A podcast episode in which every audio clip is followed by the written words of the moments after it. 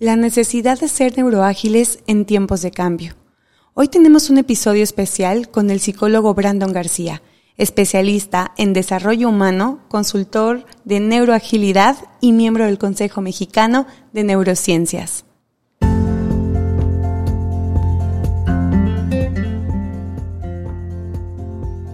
Tenemos un mensaje de nosotros para ti.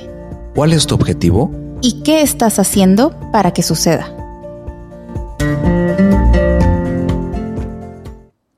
Hola, hola. Bienvenidos al primer episodio especial de la primera temporada, de la tercera temporada. Haz que suceda podcast con Eric Cervantes, Ivonne Arriola y Alison Arellano. Si te gustan nuestros episodios, no olvides compartirlo y seguirnos en nuestras redes sociales. Haz que suceda podcast. Y bueno, Ivonne, Eric, ¿cómo están? Buenas noches. Buenas noches, pues feliz de estar aquí un martes más y con un invitado que nos trae mucho aprendizaje además.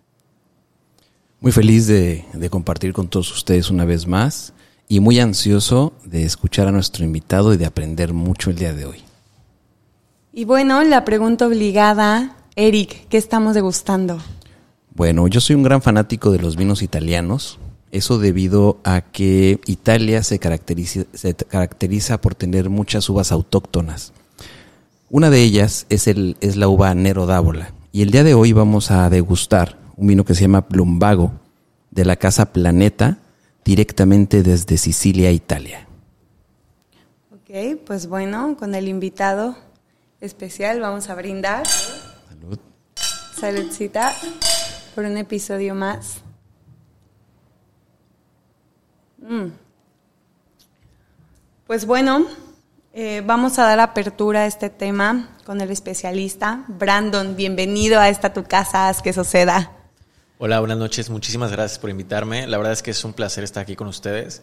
Creo que juntos podemos construir mucho conocimiento el día de hoy. Muchas, muchas gracias. Claro que sí, y aprender, ¿no? Creo que, que, eso es lo interesante de los podcasts, compartir entre todos, replicar los mensajes y bueno, tienes información muy, muy valiosa que en este tiempo de crisis, con lo que estamos viviendo todos en la pandemia y, y todos los cambios que se vinieron a raíz de, de cada aprendizaje que vivimos, pues bueno, creo que este es un tema, como lo dijiste, fuera de fuera del aire, eh, ya de una necesidad, ¿no? Necesitamos conocer de esto. Sí, claro. La verdad es que justamente si algo aprendimos con la, con la emergencia global fue que tenemos que ser lo suficientemente ágiles como para adaptarnos ante el cambio, ante la disrupción que estamos viviendo. Entonces, eh, en este sentido, ser neuroágiles es una necesidad, ya no es un lujo. Ser capaces de adaptarnos ante las circunstancias, ante los movimientos eh, del mundo, globales, económicos, nos lleva a desarrollar habilidades que antes no hubiéramos pensado, ¿no? Y en este sentido, la, la situación global nos empujó a vivir ya de forma más palpable la cuarta revolución industrial, que es un tema que tenemos que tener muy presente el día de hoy, ya que nos, nos lleva a, a cruzar barreras entre lo digital, lo biológico, lo humano. Y creo que en este sentido en una era de la automatización, ser humanos es lo más importante que podemos ser, ¿no? Y, y, comenzar a conocer nuestro cerebro y la forma en la que pensamos, la forma en la que procesamos la información, creo que eso es sumamente importante en estos días. Y hacernos conscientes, ¿no? De, estábamos hablando de, de, esta parte de, bueno, ¿qué hemisferio utilizo, ¿no? ¿Qué ejercicios existen? Pero bueno, vámonos por el principio. Eh, vamos a, desmembrar un poquito el título para quien nos está escuchando en casa que dijo, bueno, ¿de qué me van a hablar? Eh, la necesidad de ser neuroágiles en tiempo de crisis. ¿Qué es este término? ¿Qué significa? La neuroagilidad es un término acuñado por el doctor André Vermeulen. Él es el precursor de este concepto. Es un doctor en neurociencias de Sudáfrica que nos comenta él, unió dos palabras, neuro y agilidad.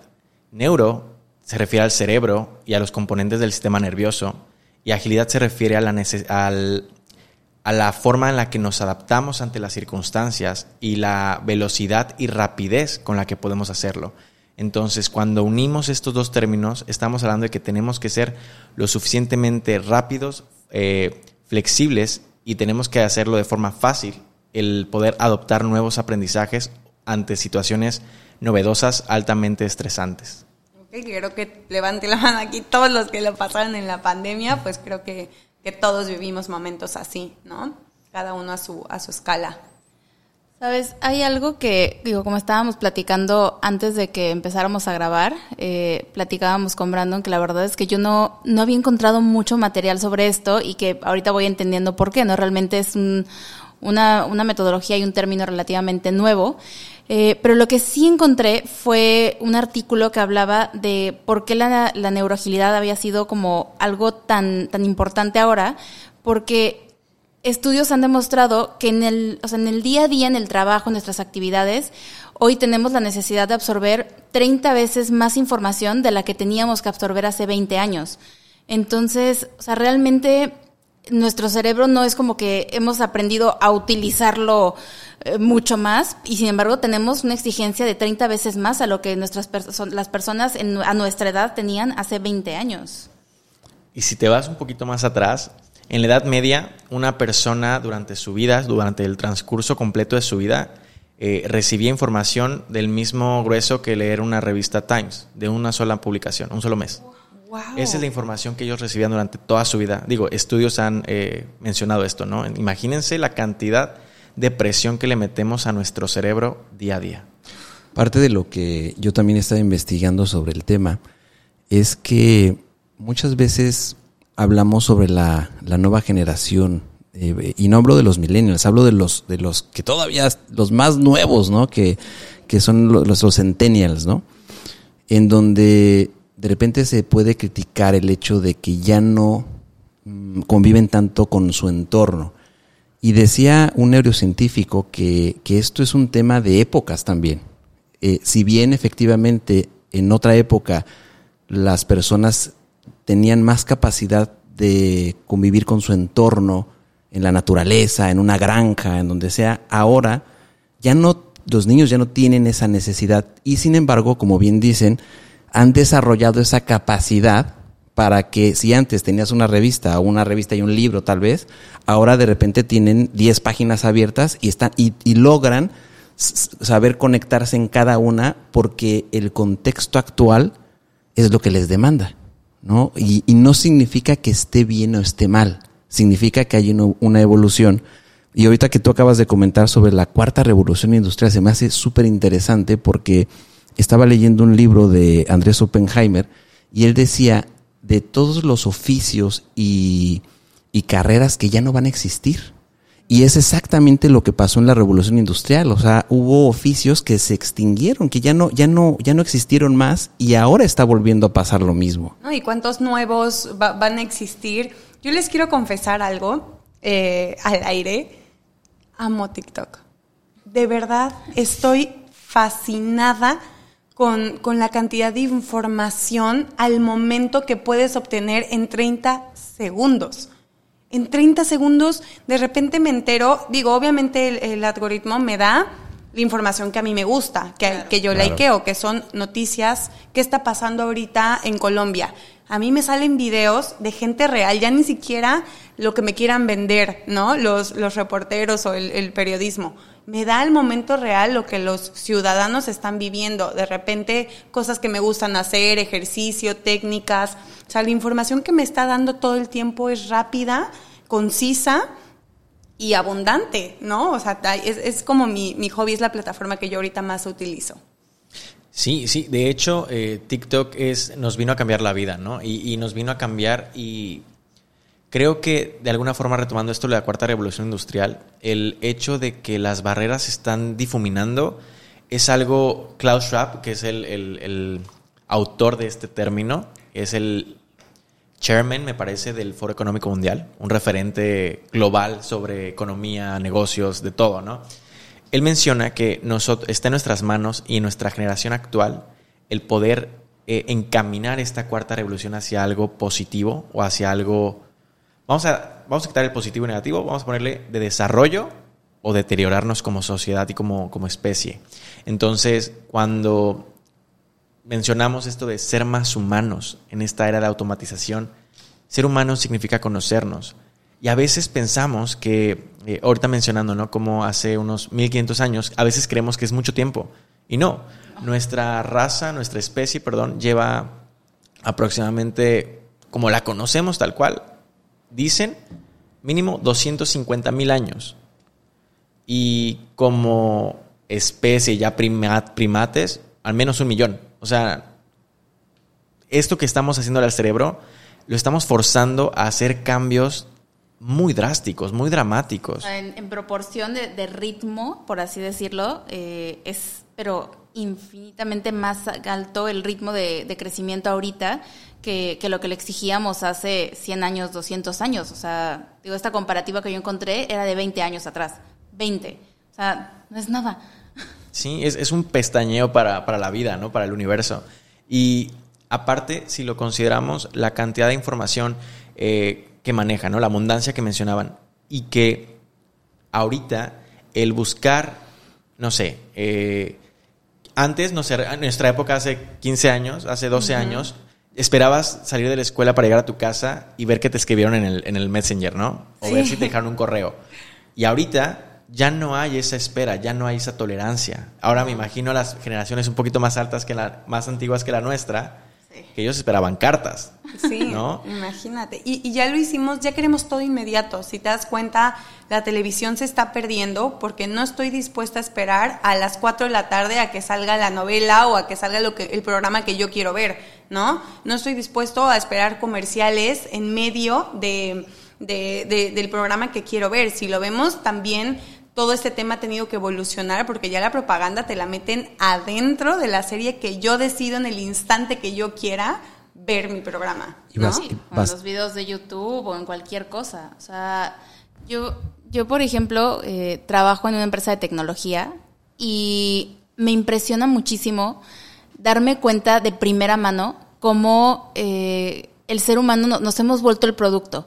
O sea, las empresas de tecnología literalmente viven, respiran, sueñan y están todo el día diseñando colores, formas de, un botón, eh, en dónde colocar el botón, haciendo estos famosos A-B tests para ver, poniendo el botón si acá o acá, eh, te genera una conversión más alta, si el, cliente le da clic, si te rellenan el, el, campo de búsqueda, si logran que compres más veces que cuando no lo llenaron, o sea, es impresionante y pensar que nosotros mismos no entendamos hoy cómo funciona nuestro cerebro y seamos capaces de, ejercer algún tipo de autocontrol sobre él, nos pone súper vulnerables a todas estas empresas que literal están explotando el conocimiento que tienen en psicología del comportamiento humano. Yo, yo precisamente basado en eso, yo quisiera preguntarte, Brandon, ¿qué tan preparados estamos para para esta necesidad de ser neuroágiles. O sea que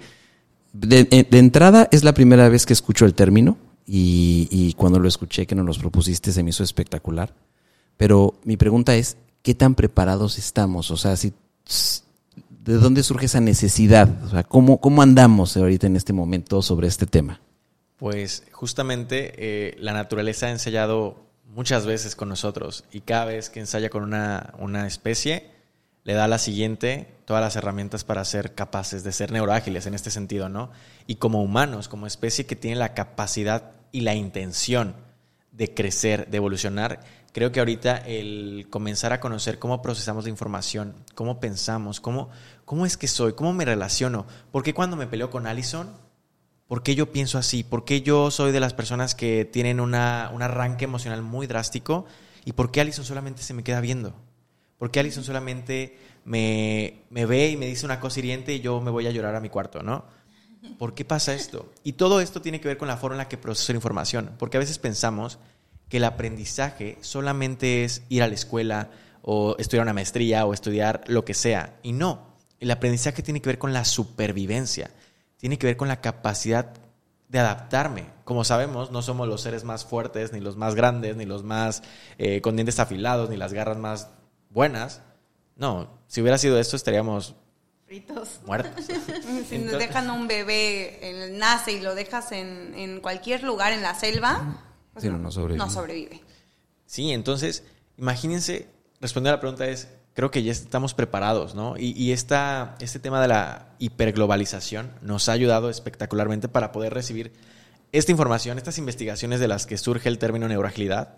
Es gracias a la revolución industrial, es gracias a, la globalización que podemos compartir ahora diferentes estudios científicos desde otras partes del mundo, ¿no? Cosa que hace unos 30 años, hace 20 años no hubiera sido tan posible, tan rápido, con esta misma magnitud y velocidad, ¿no?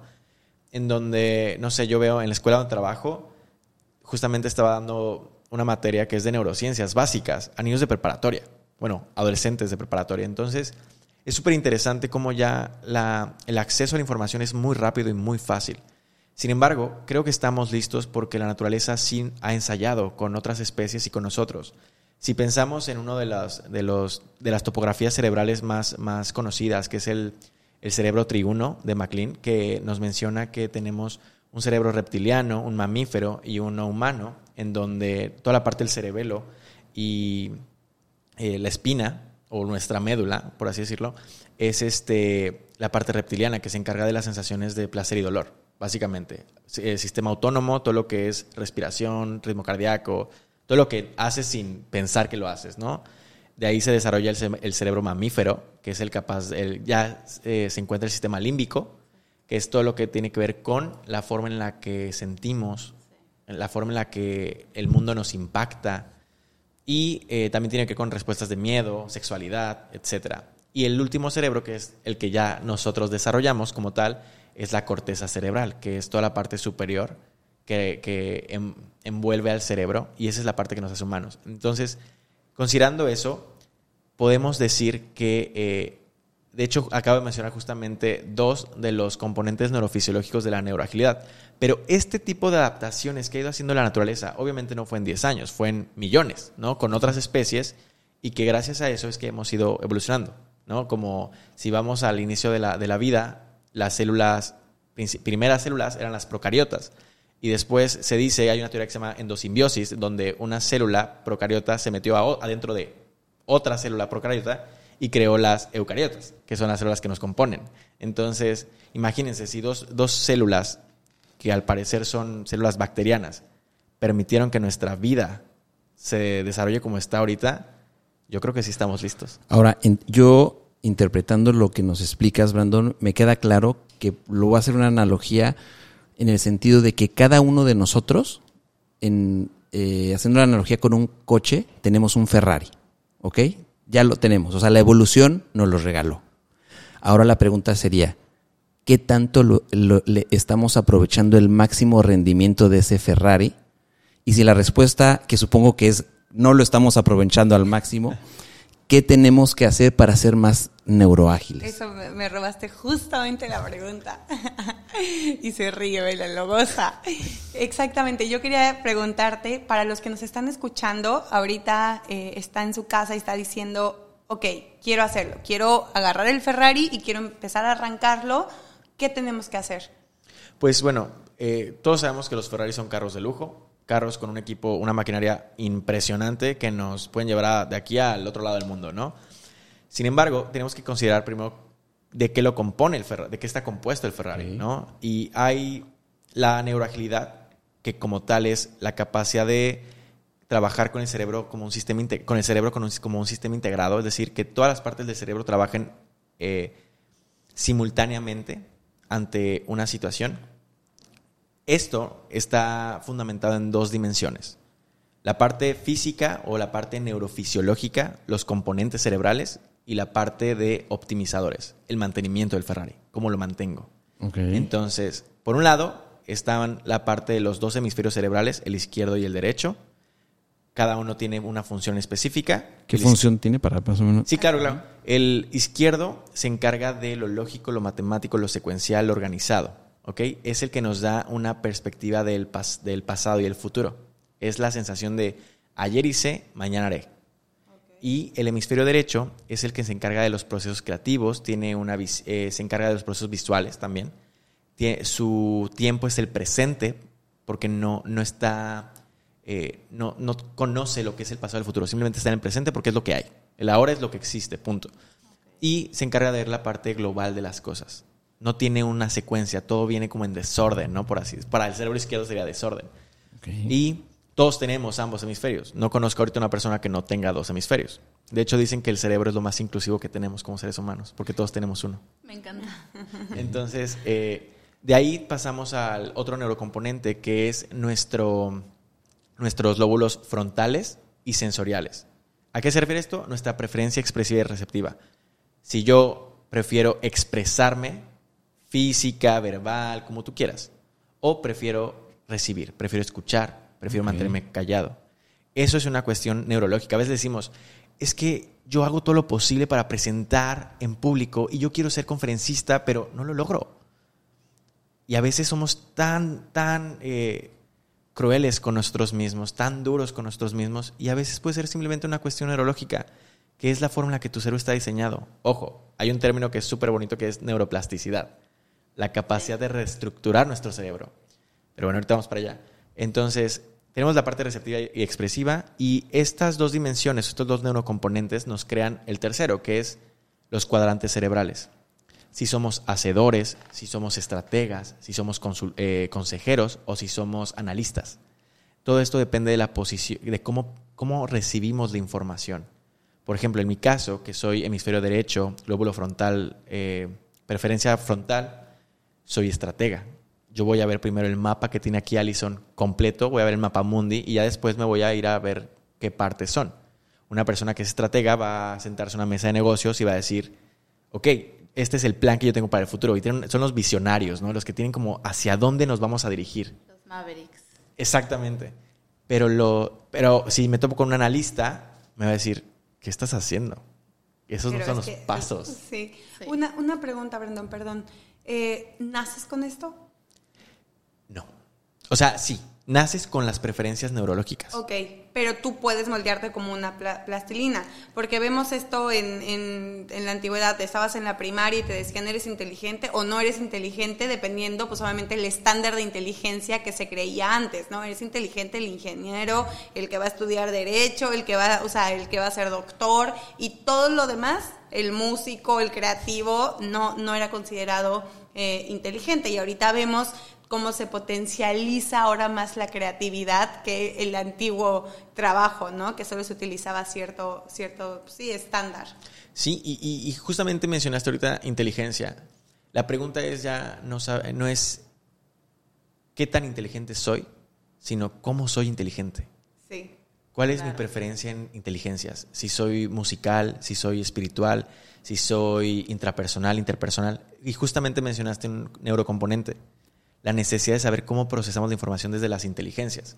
Porque una persona, pensamos que una persona que tiene una preferencia musical va a ser solamente la persona que toque guitarra y no es cierto. Una persona que tiene una preferencia musical puede lograr identificar patrones. Súper fácil. Va a ser muchísimo más sencillo para él o para ella decir, esta persona está repitiendo patrones, porque la música tiene patrones. ¿Qué tan importante es esto, de verdad? Una historia breve. Cuando yo era chiquita, eh, crecí pensando que yo no había heredado la creatividad de mi abuela. Mi abuela es pintora, escritora, oradora, o sea, todo ese lado de verdad que lo tiene súper desarrollado. Y mis primas, cada una tiene como un talento que heredó de ella en específico, como la creatividad con las manos, la otra pinta. Y la verdad es que yo decía, pues nada, o sea, no saqué absolutamente nada, no soy creativa y por ende me fui a la carrera más cuadrada que es derecho. Y en el camino fui descubriendo que saqué su, eh, pues toda esa parte creativa de crear proyectos, de ser oradora, de, de escribir igual que ella. Y ya de grande entendí que esa es mi inteligencia y que para eso soy buena qué tan importante es nosotros entenderlo para nosotros y para nuestros hijos. Ahora creo que es importante también, yo estaba escuchando a un otro neurocientífico que precisamente explicaba sobre las inteligencias múltiples y lo que tú decías, Alison, que antes eh, la, inteligencia lógico-matemática era la, era la que predominaba, ¿no? Y luego sale el tema de las inteligencias múltiples, pero este, este neurocientífico decía que no es que seas inteligente artístico, sino que en realidad, y tú lo dijiste, Brandon, es tu preferencia. O sea, realmente todos tenemos todas las inteligencias. Lo que pasa es que tenemos cierta preferencia y es la que más disfrutamos y por lo tanto más desarrollamos como ese músculo que entrenas más, que entrenas más y ciertamente tal vez tienes ese talento, pero no significa que no tengas los, las otras inteligencias, ¿no? Sí, justamente eh, lo acabas de sintetizar muy bonito porque se trata no es que eh, yo porque tenga inteligencia naturalista, por ejemplo, una de mis inteligencias es naturalista. No por eso voy a, ir a abrazar a todos los árboles. O cuando, por ejemplo, cuando estoy descanso en el pasto, lo disfruto cuando estoy en México, en un lugar frío. Pero aquí en Cancún, con las hormigas y eso, bye. Este, sin embargo, para mi cerebro es muchísimo más natural aprender en entornos abiertos. Porque mi por ejemplo, si yo tengo una preferencia lógico-matemática, para mi cerebro va a ser mucho más natural aprender a través de estructura. Si yo tengo, por ejemplo, ahorita Alison mencionaba que en derecho puede ser un poquito más tradicional, pero sabes que yo pienso en un, en un abogado, en un juicio oral y digo, ¿qué tan creativos tienen que ser para sacarse unos argumentos que dices, ¿qué? Ahí es donde destacan y donde pues tus herramientas te van, te van ayudando a, destacar a lo tradicional.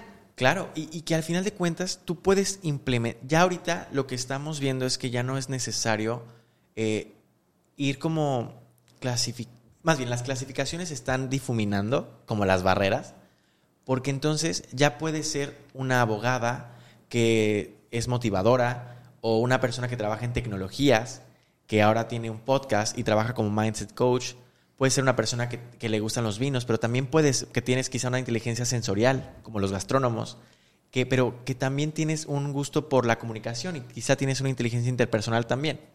Exacto, sí, porque precisamente yo soy gastrónomo y efectivamente lo que y, yo no yo no cocino, o sea, bueno, sí cocino en mi casa, pero no cocino profesionalmente.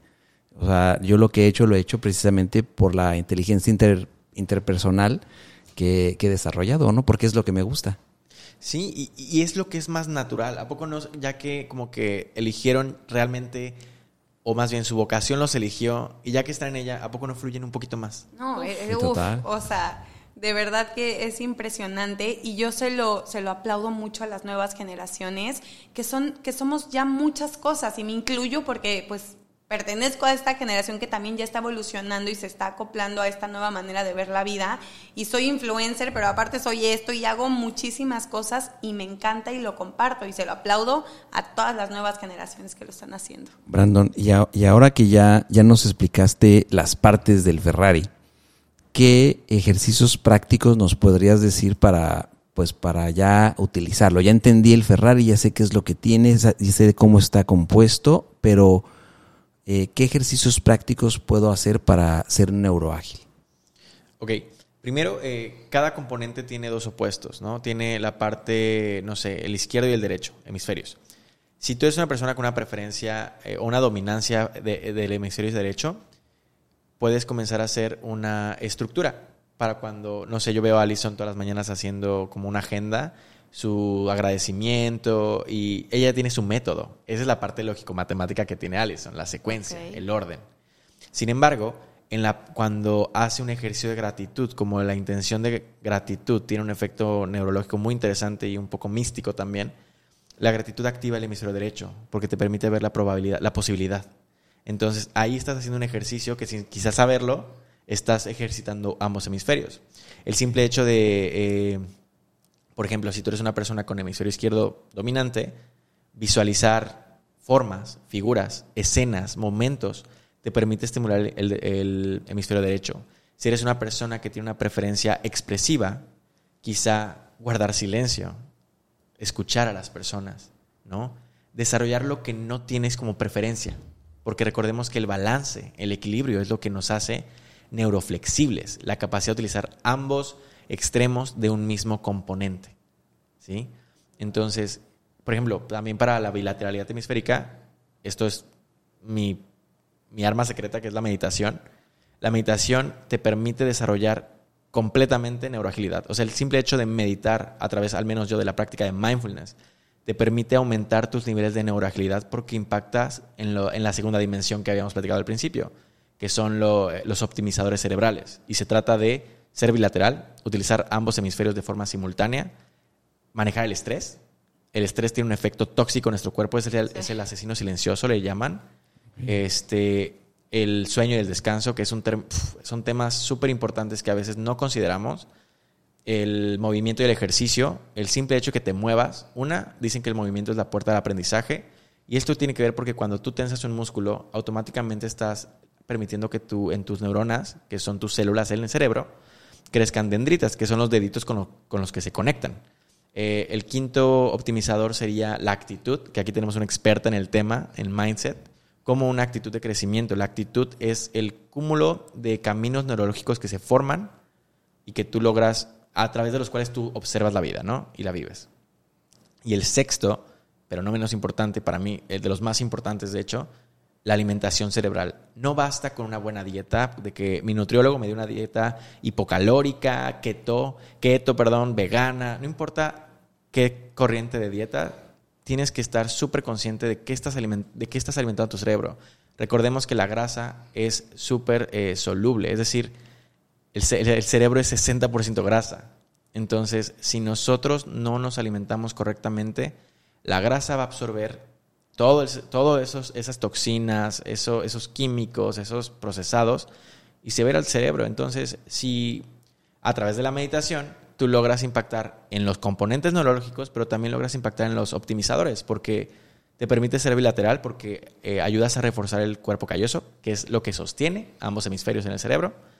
Te ayuda a manejar el estrés, reduciendo niveles de cortisol, por lo tanto permitiendo que haya una buena conductividad electroquímica, que es que las neuronas se comuniquen bien.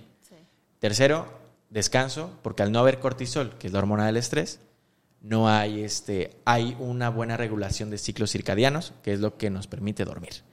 Y este, cuando hay movimiento de ejercicio, cuando te mueves, ahorita estamos aquí, llevamos 40 minutos sentados, necesitamos movernos porque nuestro cerebro ahorra energía, nuestro cuerpo ahorra energía, economiza nuestra energía y lo que hace es bloquear nuestra, nuestra circulación, entonces no circulamos bien. No le permitimos al cerebro que le lleguen nutrientes, si tú estás ahorita en, en un tema de Zooms y de trabajo, en, remoto o escuela remota. Literal, tu cerebro, o sea, llega un punto en el que no, no, no, te cacha. ¿Sabes? Lo que dijiste ahorita sobre el tema de la alimentación me resonó muchísimo porque justo eh, platicaba con, con un cliente que tiene ya un par de meses en coaching conmigo y me decía, oye, ¿y es normal que, que me sienta yo muy cansado? Me siento muy cansado como que todo el tiempo. Le dije, mira, si es normal, le dije, hazte cuenta, yo les esta analogía, ¿no? Cuando, cuando te mudas de casa, tienes que empacar toda tu casa y luego llegar a otro lugar que tiene una arquitectura diferente y empezar a ver en dónde vas a acomodar todas las cosas. Cuando tú empiezas a cambiar tus hábitos, a cambiar tu forma de, enfrentar la vida, la forma en la que reaccionas, todo, o sea, todo lo que es tu, tu mindset y tu actitud, literal estás mudando tu cerebro. O sea, es una mudanza interna. Pero además, el tema es, uno de los hábitos que estoy trabajando con él es la alimentación. Y tiene esta mala tendencia a ir por comida rápida, ¿no? O sea, muchas azúcares refinadas, eh, grasas sobresaturadas.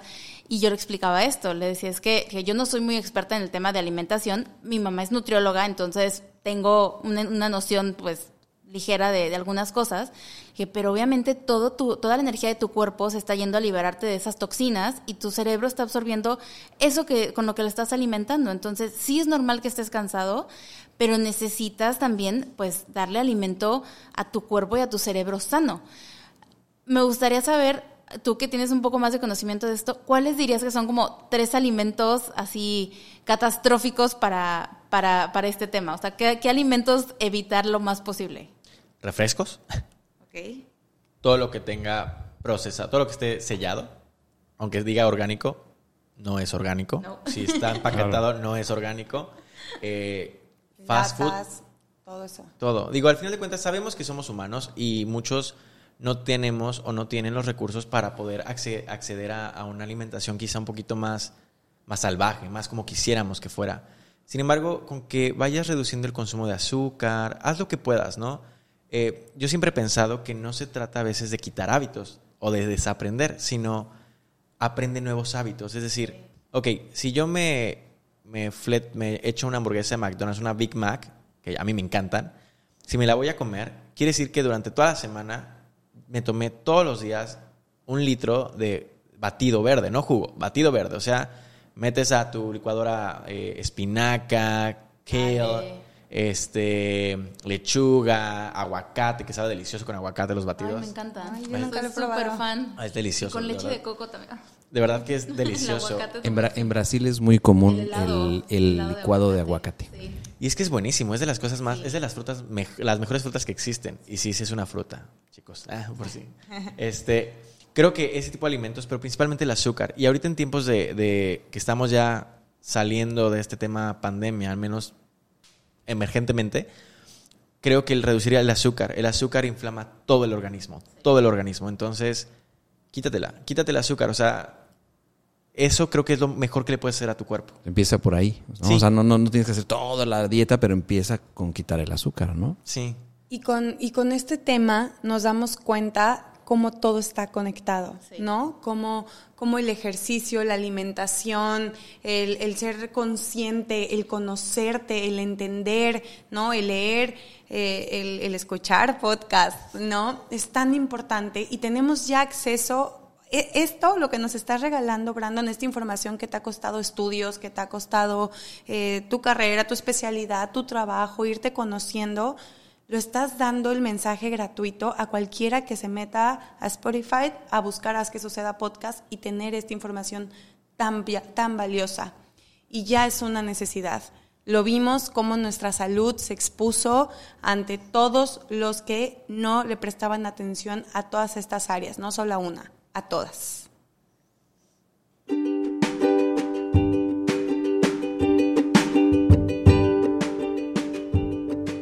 ¿Y tú con qué te quedas?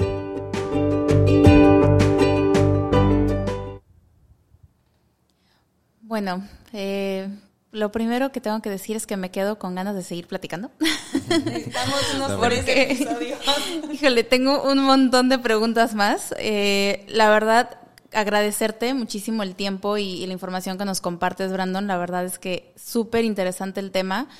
Eh, me quedo definitivamente con, con lo que mencionaba Alison, ¿no? Creo que es increíble lo, lo importante que es tener un balance en todos sentidos, que es algo que yo repito mucho también siempre. No se trata de que te vayas ni a un extremo ni al otro, pero sí de que tengas un balance. Y de que si te vas a dar un gusto en, comida el fin de semana, pues hazlo el fin de semana, pero el resto de los días come bien. Y si vas a hacer ejercicio, no es que tengas que matarte un día para no hacer nada tres días después, sino mejoras un poco, pero que sea constante.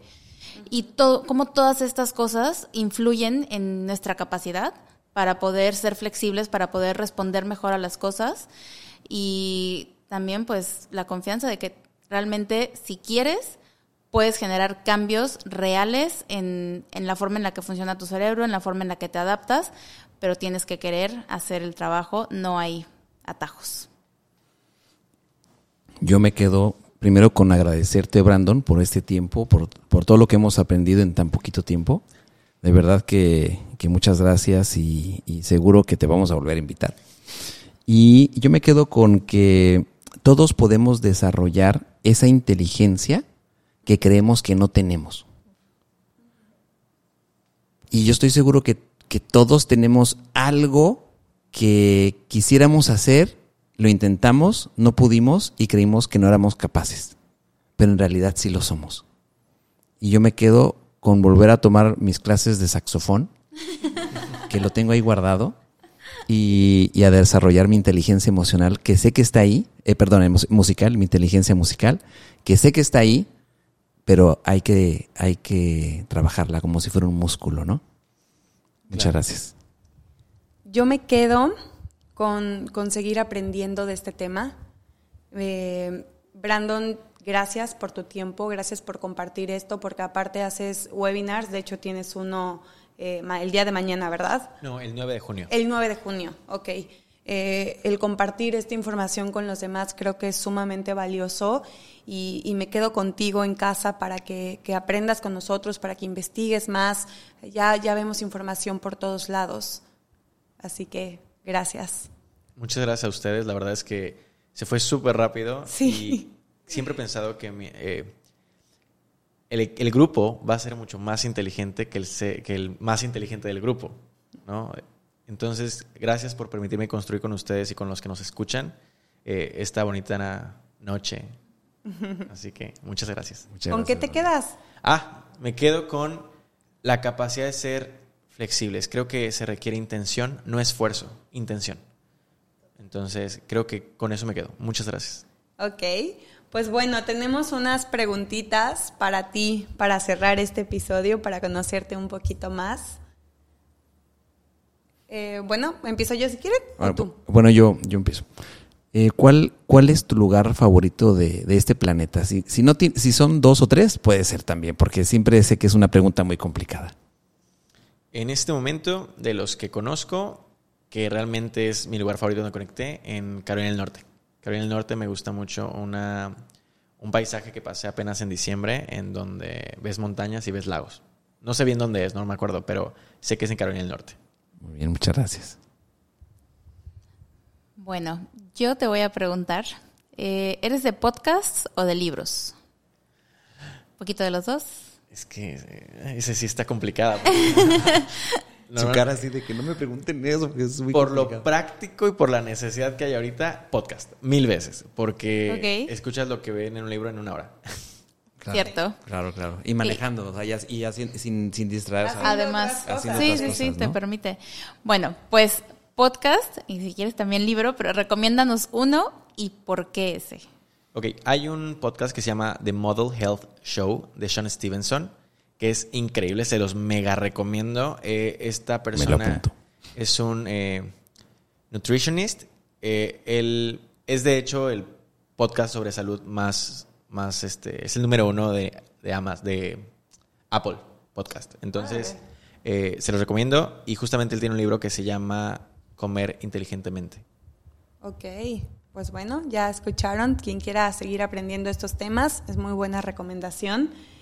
Y bueno, una última pregunta. eh, ¿Qué consejo le darías a tu Brandon de 18 años si lo tuvieras ahorita enfrente? Sigue haciendo lo que haces, vas a llegar lejos. Ay, qué bonito, mira, que tiene la seguridad de dónde está parado. Oye, Brandon, y bueno, cuéntanos rápido dónde te pueden encontrar, qué, qué proyectos tienes, qué, qué cosas vienen en camino para todos los que le interesen todos estos temas, pues puedan irse contigo. Justamente como mencionaste, ahorita el 9 de junio va a haber un webinar que se llama eh, Mindfulness y Neuroagilidad. Eh, es gratuito, va a durar 90 minutos, vamos a tener ejercicios. Vas a saber qué es mindfulness, vas a saber qué es neuroagilidad, un poquito más este, claramente, y vas a poder desarrollar varias prácticas dentro del mismo webinar. Es totalmente gratuito, solamente tienes que registrarte a través de un Forms. Y me puedes encontrar en Instagram, Facebook, LinkedIn, a través de la cuenta Mindful Skilling, que es Mindful, es M-I-N-D-F-U-L, Skilling, S-K-I-L-L-I-N-G. Este, ahí puedes encontrarme y pues ahí tengo toda la información. Ah, perfecto. De todas formas, no se preocupen. eh, vamos a poner todo donde lo pueden encontrar. Lo vamos a etiquetar en cuanto salga el episodio. Y pues agradecerte, agradecerte de verdad por, por aceptar esta invitación. Somos amigos ya desde los 14 años. Nos hemos visto crecer y, y es un gusto de verdad compartir contigo ahora micrófono. Y bueno, pues en casa, no importa si fue demasiada información, ahorita seguramente toda la ardillita de todos estamos izquierdo, derecho, pero ya iniciamos, este fue el primer paso y seguramente tendremos eh, episodio 3, 4 y 5 de este tema. Así que, hasta luego.